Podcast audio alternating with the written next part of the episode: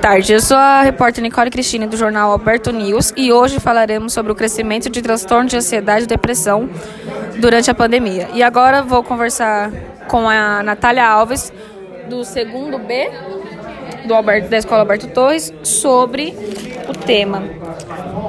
Um, de acordo com a pesquisa de ansiedade Bom, foi feita uma pesquisa registrando cerca de, 60, de 76 milhões de novos casos de ansiedade e 53 milhões de registros de depressão. Uh, isso apresenta uma alta de 26% e 28% para o período analisado. Uh, jovens e mulheres foram os mais afetados, de acordo com a, a psicóloga Karen. Existem muitos fatores para o alto para o aumento nos casos de ansiedade e depressão.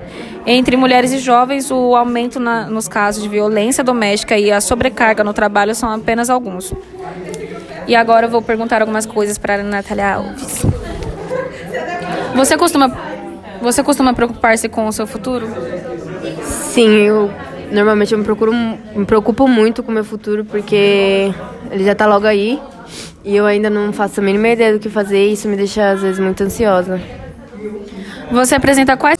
Depressão e ansiedade.